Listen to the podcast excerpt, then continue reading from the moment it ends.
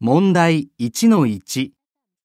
留学生文学賞ができたきっかけはどんなことでしたか ?A、B、C から一つ選んでください。 A、ボヤンさんという留学生が日本語で小説を書いたことからです。 B、内モンゴルからの留学生が小説を書いてボヤンさんに送ったことからです。 C、ボヤンさんの作品にみんなが感動して本を出版したことからです。